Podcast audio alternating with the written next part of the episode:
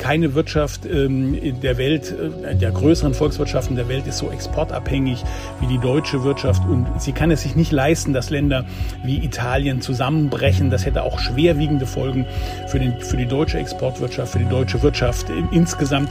Insofern ist es durchaus im wohlverstandenen Eigeninteresse der Deutschen, dass sie jetzt sehr großzügig sind und vielleicht einen großen Teil dieses Pakets dann auch begleichen. Deal. Das twitterte der EU-Ratspräsident Charles Michel heute am frühen Morgen. Es hat also doch noch geklappt. Die Europäische Union hat sich auf ein Corona-Rettungspaket geeinigt. Für Deutschland heißt das erstmal, es wird teuer, aber es hat auch Vorteile. Darum geht es jetzt hier im Podcast. Ich bin Florian Pustlauk. Herzlich willkommen. Der Rheinische Post Aufwacher. Das Update am Nachmittag. Natürlich bekommt ihr auch noch die aktuellen Infos und Hintergründe aus NRW und dem Rest der Welt pünktlich zum Feierabend. Schön, dass ihr dabei seid. Ja, was für ein Akt waren bitte diese Verhandlungen beim EU-Sondergipfel? Vier Tage und Nächte wurde in Brüssel diskutiert und gestritten. Am Ende wurde doch noch ein Paket beschlossen und zwar ganz früh heute Morgen ein 750 Milliarden Euro schwerer Wiederaufbaufonds und ein langjähriger Haushalt. Darüber spreche ich jetzt mit Dr. Martin Kessler, der Leiter der Politikredaktion der Rheinischen Post. Guten Tag. Guten Tag, Herr Buslau. Erleichterung, ein Meilenstein für Europa, ein wichtiges Paket für die Menschen in der Krise. Das sind so die Meldungen, die wir heute hören. Überwiegen da die guten Nachrichten jetzt nach dieser Einigung? Ja, auf jeden Fall. Die guten Nachrichten überwiegen. Das ist das größte Konjunkturprogramm, das Europa je ins Werk gesetzt hat.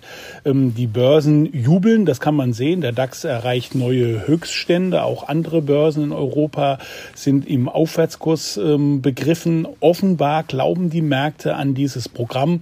Insofern kann man trotz aller Probleme, auf die wir sicherlich noch zu sprechen kommen, sagen, dass dieser Tag heute ein Erfolg für Europa ist. Mhm. Wie genau funktioniert denn dieser Wiederaufbaufonds der EU zum Beispiel? Was genau ist da beschlossen worden? Da standen ja bisher nur große Summen einfach im Raum. Ja, es geht ähm, um praktisch den Wiederaufbau nach der ähm, Corona-Krise. Die 750 Milliarden verteilen sich jetzt auf ähm, 390 Milliarden als Geldgeschenke, man muss es wirklich so nennen, und 360 Milliarden als Kredite. Diese beide Summen in diesem European Recovery Fund, wie er fachmännisch heißt, also Wiederaufbaufonds, der Europäische Wiederaufbaufonds, ähm, bedeutet, dass gewaltige Summen in den Aufbau, Ausbau von Infrastruktur ähm, stecken. Also das natürlich einmal Straßen, aber auch Bildungseinrichtungen, da ist Forschung und Entwicklung wird ähm, stark gefördert, die, Digitalisierung wird vorangetrieben, aber auch die Länder sollen in die sollen darin versetzt äh, werden, dass sie praktisch ihre eigenen Wirtschaft helfen können, dass sie Zahlungen, Ausfallzahlungen leisten können und dass sie selber ähm, ihre Konjunkturpakete, die die einzelnen Länder aufgelegt haben, ähm, entsprechend ergänzen können. Mhm. Darauf haben sich die Mitgliedstaaten also jetzt heute ganz früh geeinigt. Ist die Europäische Union jetzt schlussendlich einer ja förmlich krachenden Niederlage knapp entgangen? Das muss man leider sagen. Es war die nach Nizza im Jahr 2000 die längste ähm, Sitzung, die, die, die ein europäischer Gipfel ähm, hatte. Er war am Sonntag kurz vor dem ähm, Zerbrechen. Dann gab es doch noch ähm, einige Vermittlungsversuche. Man muss da einmal natürlich Kanzlerin Angela Merkel nennen, aber auch Charles Michel und wohl auch der ähm, lettische Ministerpräsident ähm, haben da einiges geleistet. Man sieht überhaupt, dass die kleineren und mittleren Länder ähm, sehr stark involviert waren in diesen ähm, Gipfeln. Was neu war, ist, dass trotz des deutsch-französischen Motors und die Deutschen und die Franzosen waren sich noch nie so einig. Jetzt bei der neuen fiskalischen Umsetzung dieses Programms die mittleren und die kleinen Länder Osteuropa und Nordeuropa äh, entscheidenden Widerstand geleistet haben. Das ist eine neue Dimension in Europa und es wäre beinahe schief gegangen. Ähm, Gott sei Dank hat man sich dann am Ende, wie die Kanzlerin sagt, doch noch zusammengerauft. Wie bewerten Sie denn die Rolle dieser sparsamen vier, also Niederlande, Österreich, Schweden und Dänemark? Die waren ja offenbar dem Vernehmen nach die härteste Nuss bei diesen Verhandlungen. Ja, also ich würde sie jetzt nicht von vornherein verteufeln und sagen, sie sind nur die Blockierer Europas, auch wenn sie das waren, definitiv. Ähm, sie haben auch einige Punkte, nämlich die, gerade die südlichen Länder haben sich in der Vergangenheit nicht dadurch ausgezeichnet, dass sie fiskalische Disziplin, finanzpolitische Disziplin gehalten haben, sondern haben ihre Länder groß verschuldet. Das beste Beispiel dafür ist Italien, die eine besorgniserregende Verschuldung erreicht haben. Insofern waren die Sorgen der vier sparsamen Länder durchaus berechtigt, aber sie haben das eigentlich zum eigenen Nutzen hauptsächlich gebraucht. Das ist der Nachteil. Sie haben jetzt noch starke Beitragsrabatte herausgeschlagen, hunderte Millionen im Falle, also im Falle zum Beispiel von Österreich, die konnten ihre Zahl verdoppeln, aber auch die Niederländer und die anderen beiden, die Dänen und die Schweden, haben erhebliches rausgeholt. Da zeigt sich natürlich europäischer Nationalismus, europäischer Egoismus und der ist schädlich für Europa. Ja, Sie haben jetzt die nationalen Interessen schon angesprochen, diese einzelnen Mitgliedsländer. Das Ergebnis ist ja jetzt, wie gesagt haben, dass einzelne Länder ja auch einen kleineren Anteil dieses Pakets jetzt zahlen müssen. Was bedeutet das gerade für Deutschland? Ja, Deutschland ähm, wollte natürlich dieses Ergebnis und Deutschland ist das Land, das am meisten bezahlt. Man muss allerdings immer sagen, dass auch Italien vor der Corona-Krise ein Geberland war. Das wird meistens unterschlagen. Ähm, aber jetzt ähm, hängt es natürlich viel an den, an den starken, an den, an den finanzstarken Deutschen, Europa voranzubringen. Das heißt aber nicht, dass die Deutschen die Verlierer jetzt sind, weil sie viel Geld bezahlen. Keine Wirtschaft ähm, der Welt, äh, der größeren Volkswirtschaften der Welt ist so exportabhängig wie die deutsche Wirtschaft und sie kann es sich nicht leisten, dass Länder wie Italien zusammenbrechen. Das hätte auch schwerwiegende Folgen für, den, für die deutsche Exportwirtschaft, für die deutsche Wirtschaft insgesamt. Insofern ist es durchaus im wohlverstandenen Eigeninteresse der Deutschen, dass sie jetzt sehr großzügig sind und vielleicht einen großen Teil dieses Pakets dann auch begleichen. Mhm. Wie war denn Ihre persönliche Reaktion heute Morgen auf diese Einigung? Hatten Sie eher Bauchschmerzen oder gab es auch bei Ihnen, wie bei der Kanzlerin zum Beispiel, Erleichterung? Ähm, ja, also man hat es ja fast atemlos verfolgt und dachte, jetzt muss es doch endlich mal zu Ende gehen. Und äh, es war ja wirklich eine Hängepartie sondergleichen. Ähm, ich bin zwar davon ausgegangen, dass es am Ende dann doch klappt. Insofern war ich dann auch ganz beruhigt, dass es so ist. Ich glaube, dass diese Anstrengung nötig ist.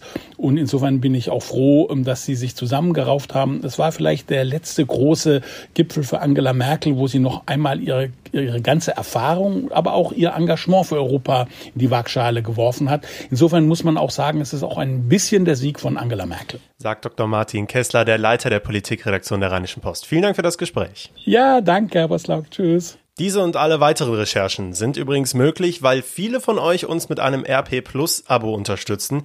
Erstmal vielen Dank dafür und wenn ihr das auch mal ausprobieren wollt, schaut es euch doch gerne an. Das Angebot gibt's unter rp-online.de slash Aufwacher-Angebot. Und jetzt schauen wir auf das, was sonst heute noch wichtig ist. Der Andrang heute Vormittag in Magdeburg war riesig, deswegen ist der Prozess zum Attentat in Halle mit Verspätung gestartet.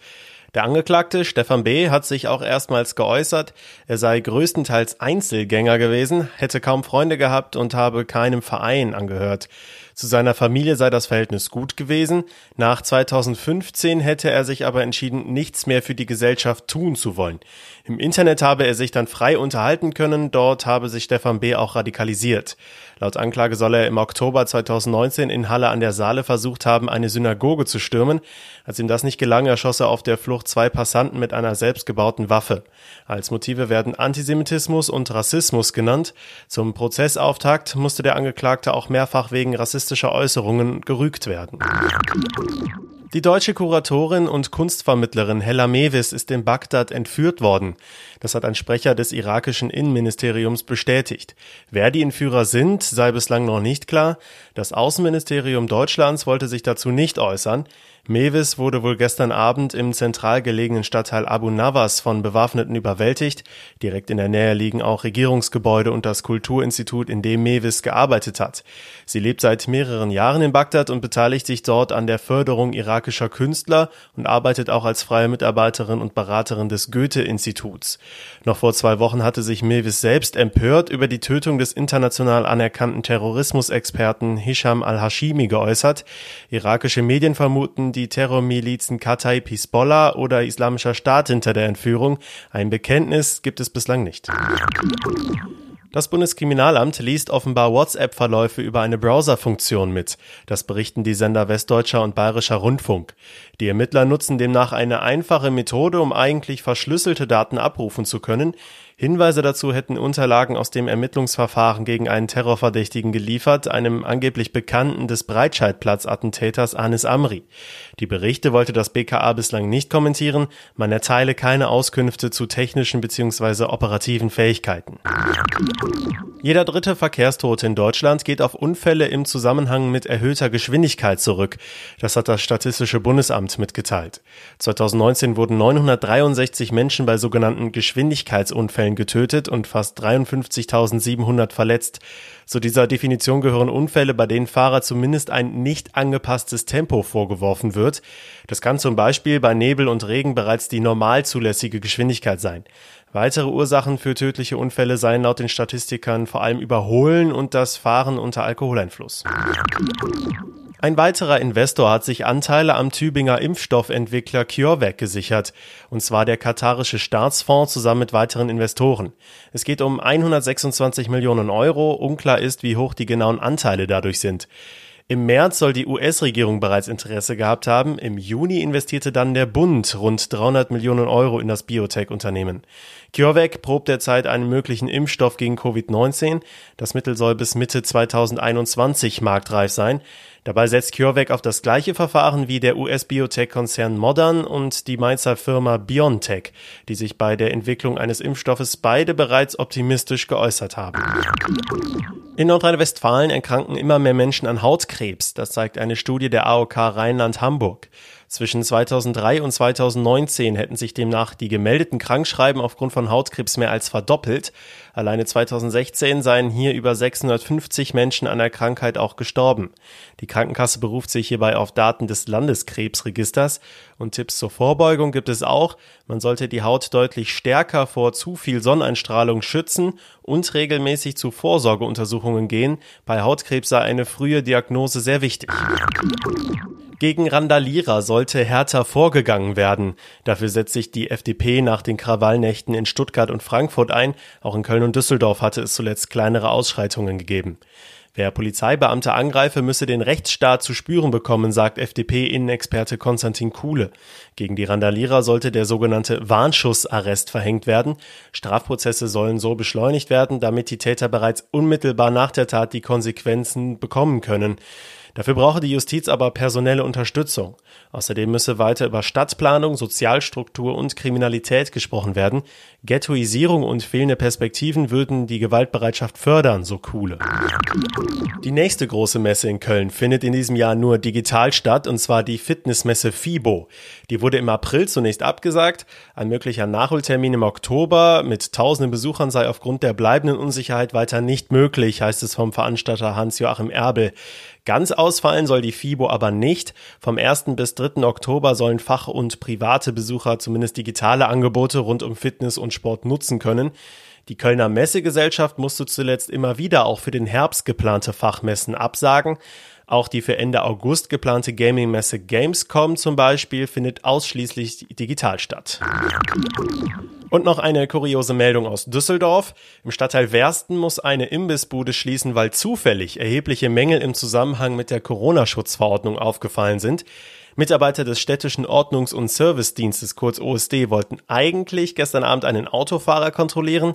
Dieser hatte falsch geparkt und dann OSD-Mitarbeiter beleidigt und bedroht. Der Mann flüchtete in die genannte Imbissbude. Als der OSD dort die Personalien des Falschparkers aufnehmen wollte, fielen die zahlreichen Verstöße dann auf. Der Betreiber darf seinen Imbiss jetzt vorerst nicht mehr öffnen.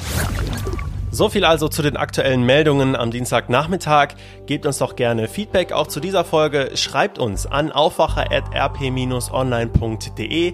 Alle weiteren Kontaktmöglichkeiten findet ihr auch hier in den Show Notes. Mehr Nachrichten gibt's da morgen früh, auch hier im Feed und jederzeit auf RP Online. Ich bin Florian Pustlauk und ich wünsche euch noch einen schönen Tag. Ciao. Mehr bei uns im Netz rp-online.de